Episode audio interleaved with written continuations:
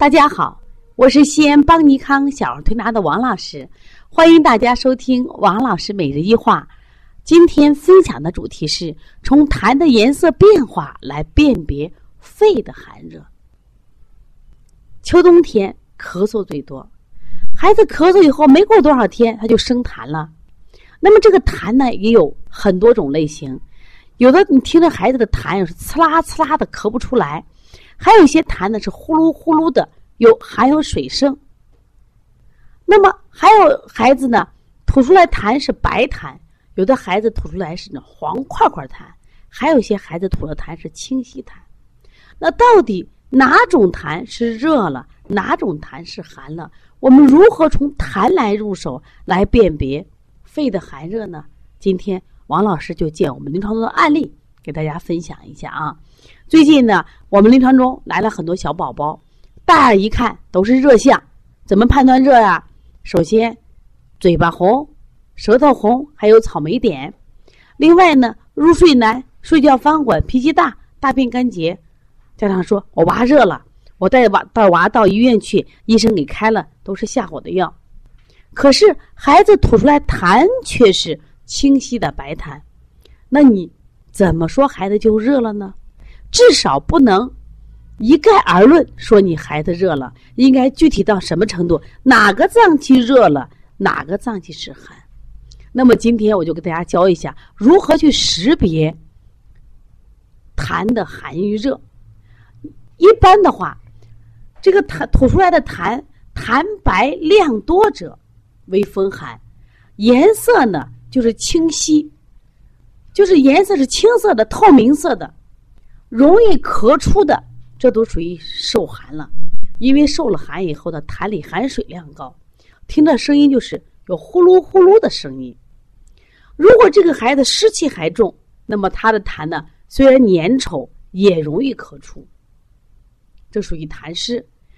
那么还有一种孩子吐出来痰呢，它是白痰，也是一串串，这基本上啊，呃，出于什么呀？寒热交杂。所以它有时间吐白痰，有时间会吐黄痰，也就是说，它本身就处在寒热表里中间，应该说由寒化热，或者是寒热夹杂。这时候我们就要判断是它白痰多还是黄痰多。我们判断准确，我们调理就简单了。那么还有一种孩子吐的痰就是黄块块痰，一坨一坨的黏黄的，这就是什么呀？热。对于痰是清晰白痰的，至少我们对肺的认识是肺受寒了，是肺气不足了。我们可以加补肺经的手法，加搓揉肺腧的手法。我们用温化寒痰的手法。如果是黄白夹杂的时候，寒热交杂的时候，我们就要判断，看他这一天里边是白痰多还是黄痰多。如果白痰多，那我们用温中的方法；如果黄痰多，还是要用清热的方法。那么，如果这个孩子的痰完全是黄稠痰，一块一块的，甚至还带一些味道，咳咳不出，往往这种痰啊，你听他咳的时候，它粘在糊在嗓子眼，呲啦呲啦的声音，那这种痰呀，它痰是燥痰，是热痰，我们要用清热的方法。但如果是那种，刚才我讲的，如果糊在嗓子眼刺，啦刺啦的痰，我们也可以做一些滋阴的手法。为什么？滋阴的手法给痰给点水，痰稀释了，就好做了，也就好咳出了。你看这个痰有意思吧？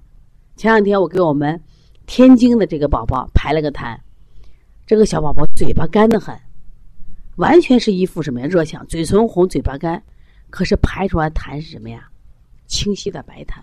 我给他妈妈说：“你的孩子肺寒着嘞。”这两天我们调了好几个宝宝都是这样情况，所以说我们在辩证上就发生了更细微的变化。怎么细微的变化？有热的脏器我清热，有寒的脏器我要温中。为什么这样做？只有这样做，有的放矢，只有这样做，我们才能细致的辩证出孩子。到底是哪个脏器寒了，哪个脏器热了？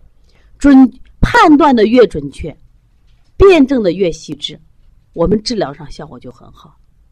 特别是我们遇到早晨三四点钟，啊五六点钟，孩子鼻塞重、呼吸重、打呼噜声重，啊咳嗽在这个时候重的孩子，我们就考虑到底是肺寒肺热。人们一说咳嗽啊，肺热肺热，但是真的是这样子吗？我们的孩子吃太多了苦寒的药物，用了太多的抗生素，你能保证这个孩子还是热性体质吗？这两天我们来了个小宝宝，只有十个月，因为已经按哮喘在治，前段时间住了十天月，舌苔是很白厚的。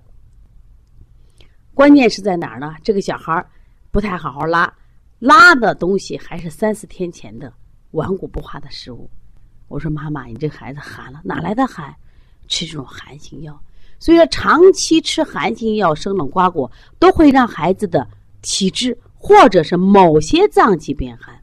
那今天王老师教的方法是从痰的颜色来判断，以后切切记不要一味的就说判断的某个孩子，你这娃热的很，你这娃寒的很，你这娃阴虚体质，我觉得不要这样判断，因为单一的某种体质很少见。往往是什么呀？几种症状夹杂，脾阴兼有脾阳，肾阴兼有肾阳，都是这样子呀。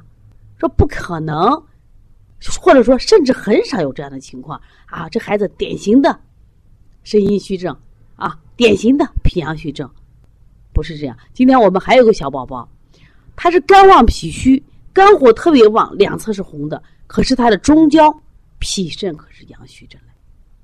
王老师希望通过今天谈的颜色的变化，教给大家一种简单的辩证方法。你能辨得来你孩子是寒是热？我们在推拿学法上做适当的调整，那我们治病的效果是不是就明显了？希望对大家今天的分享能帮到更多的人。我也希望大家能通过不断的学习，提高我们的中医辩证水平。也希望大家持续关注邦尼康。为妈妈们开设的小儿推拿基础班，为同行开设的小儿推拿辩证提高班、小儿推拿讲师班、开店创业班和小儿推拿临床跟诊班。希望大家能通过不断的学习，提高我们的中医水平，提高我们对中医的认识。我想，健康就在我们身边。